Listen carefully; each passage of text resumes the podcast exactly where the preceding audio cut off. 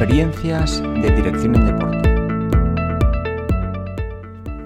Un podcast dirigido a los antiguos alumnos del máster y a todos los profesionales de la gestión deportiva.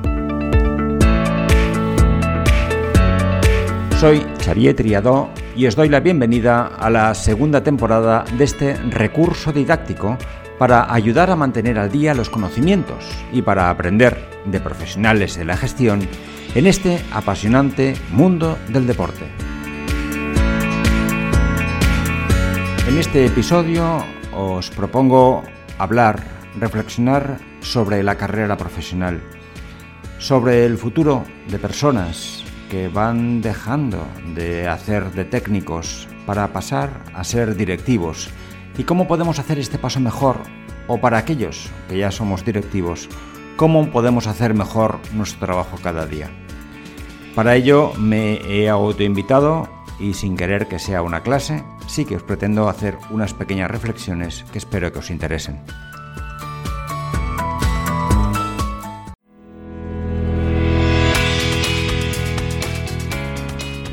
Hace unos días participaba en el Café Colet, una reunión con gente del sector, y acabamos hablando de la carrera profesional de las personas que se dedican al deporte.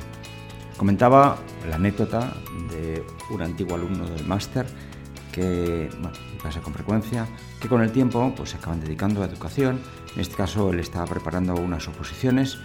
Es común también para gente ya de cierta edad que acaban siendo bomberos, policías, gente relacionada con la educación física y, con voluntad de servicio. Y hablábamos de la necesidad de prepararse para dirigir el deporte, porque una de las salidas profesionales, evidentemente no para todo el mundo, pero sí para algunas personas, es la dirección en el mundo del deporte. Y para ello no basta con saber de deporte, con ser experto del deporte, porque lo técnico tiene un techo. Hablábamos ya de manager, ¿no? de gestión, de dirección, que es una actividad de futuro y hoy me gustaría hacer una pequeña reflexión sobre esto. Dirigir requiere una combinación de talentos.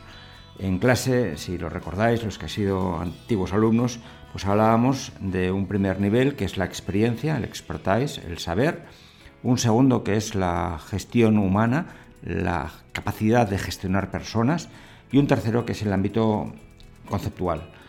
Lo que potencia a las personas es la combinación de las tres. La expertise, el saber, ya se tiene.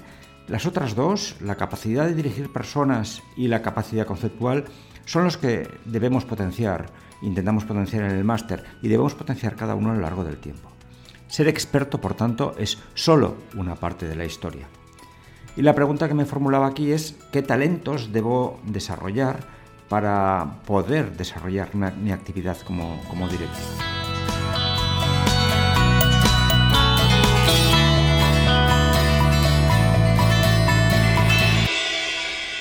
Si hablamos de carrera profesional, estamos hablando de dónde quiero ir, qué quiero ser cuando sea mayor, cómo quiero evolucionar, cuál va a ser mi siguiente paso en esta carrera profesional en el mundo del deporte.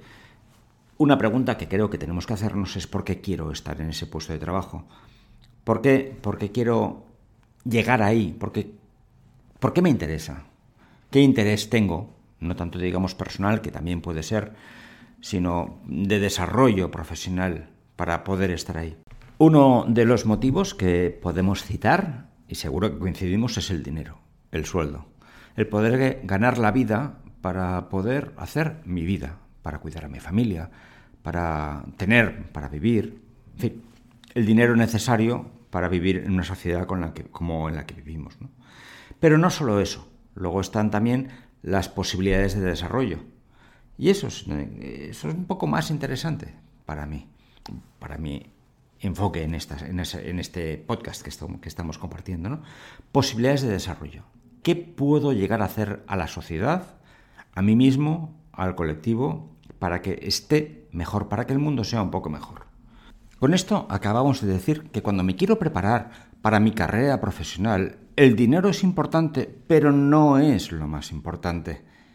De hecho, cuando queremos cambiar de trabajo, normalmente cambiamos de trabajo y no exclusivamente por dinero. Y por tanto, vamos a seguir viendo algunos aspectos que complementan esta carrera profesional que debería tener en cuenta y que me ayuden a prepararme para algo mejor, para ser algo bueno que puede aportar a mucha gente y me pueden desear, me pueden querer contratar.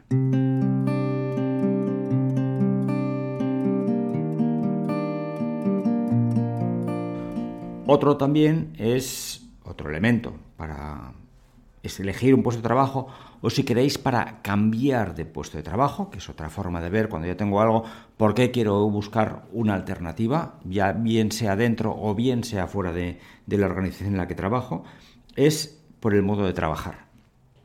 Elegimos trabajo también porque el trabajo enriquece y me permite aprender, me, me permite mejorar, me permite añadir valor a lo que hago. O dicho de otra manera, veo que también puedo realizar una aportación personal y que lo que yo, lo, que yo hago, lo que yo sé hacer, es una cosa que beneficia a los demás. Luego también otro elemento de elegir puesto de trabajo, si queréis también de cambiar, un poquitín eh, en diversas formas de, de ver lo mismo, es las relaciones. Las relaciones con los superiores, con los jefes, con las jefas, o con los compañeros y compañeras. Y por tanto el ambiente laboral. Hay veces que el ambiente laboral me atrae y me ayuda y hay veces que el ambiente laboral me repele y por tanto tomo una decisión de cambiar, de irme o de quedarme y mejorar. También otro elemento son la carga de trabajo.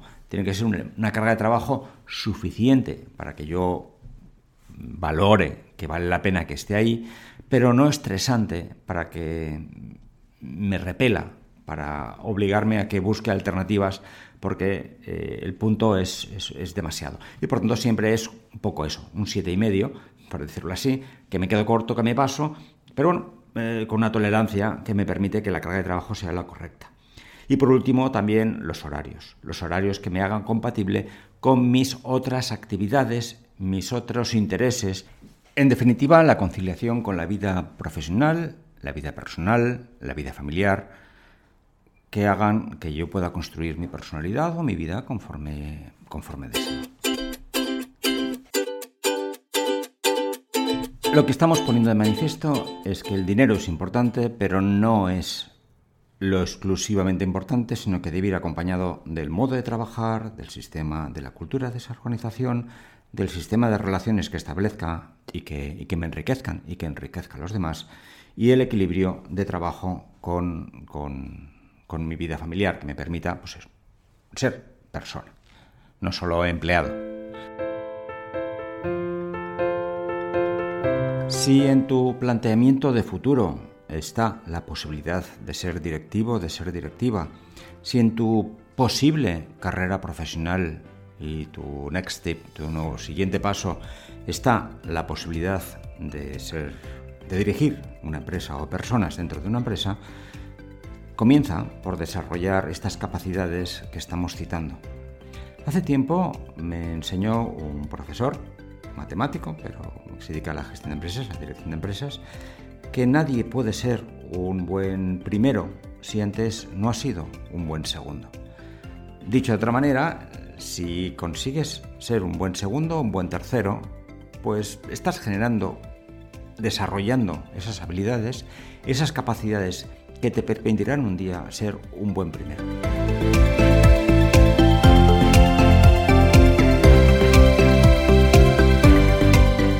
Termino ya este podcast con algunas reflexiones finales a modo de conclusión. Y la primera, si queréis, es derivada de esta que estábamos citando, de aprender, ser un buen segundo, un buen tercero, es aprender de alguien que es primero y podemos aprender en el sentido positivo de imitar o en sentido negativo de corregir, de no hacer, porque las dos cosas también enseñan.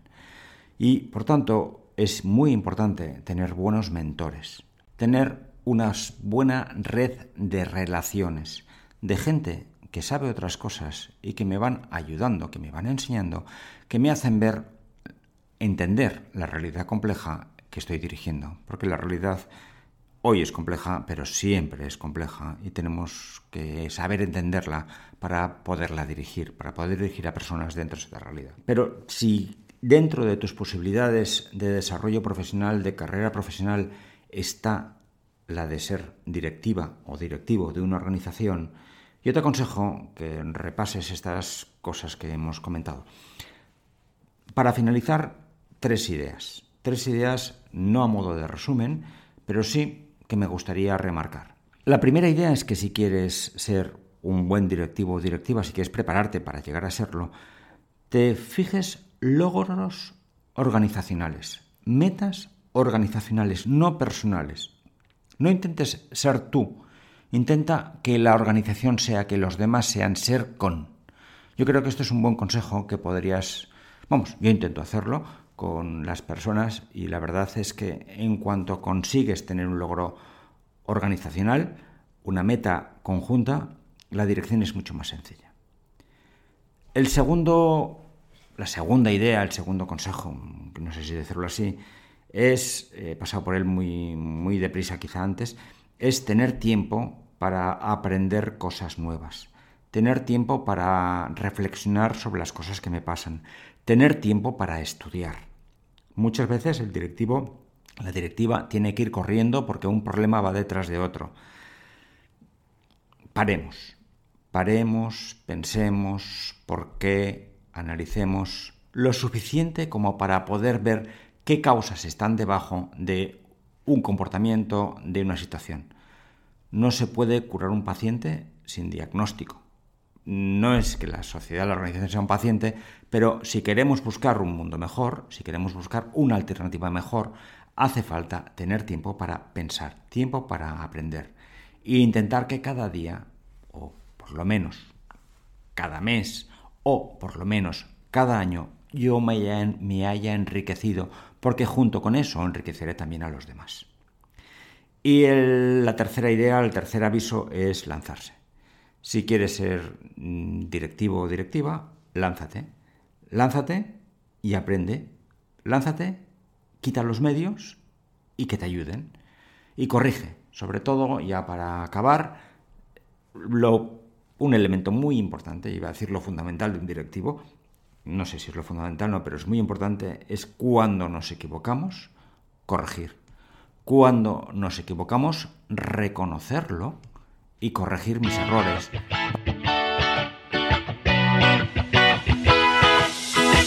Bien, termina ya hasta aquí este, este monólogo, porque ya ha sido sin invitado y he sido yo el que ha hecho unas reflexiones. No lo diría que es una clase, simplemente un conjunto de reflexiones. Espero que no haya quedado muy desordenada. He intentado decir algunas ideas que son fundamentales y que os hagan pensar.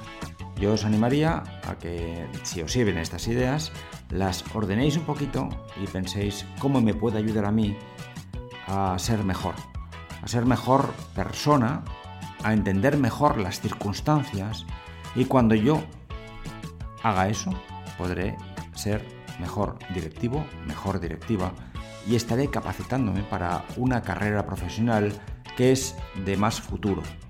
Evidentemente, como decía al principio, basado en mi expertise, en la experiencia, en lo que ya sé, fundamentado en la relación con personas y sabiendo analizar para llegar a conducir las organizaciones, que eso es lo que tiene que hacer una directiva, un directivo.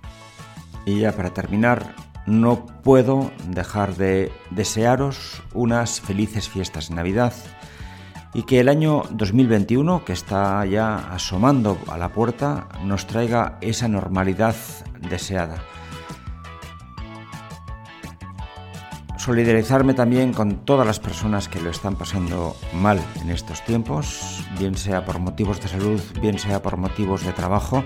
El sector está como está y esperemos que en breve podamos volver a esa normalidad y a hacer las cosas que tanto deseamos y que tanto bien hacen. Que tengáis unas felices fiestas y aquí estamos para ayudaros en lo que podamos. Feliz 2021 y hasta siempre. Un abrazo.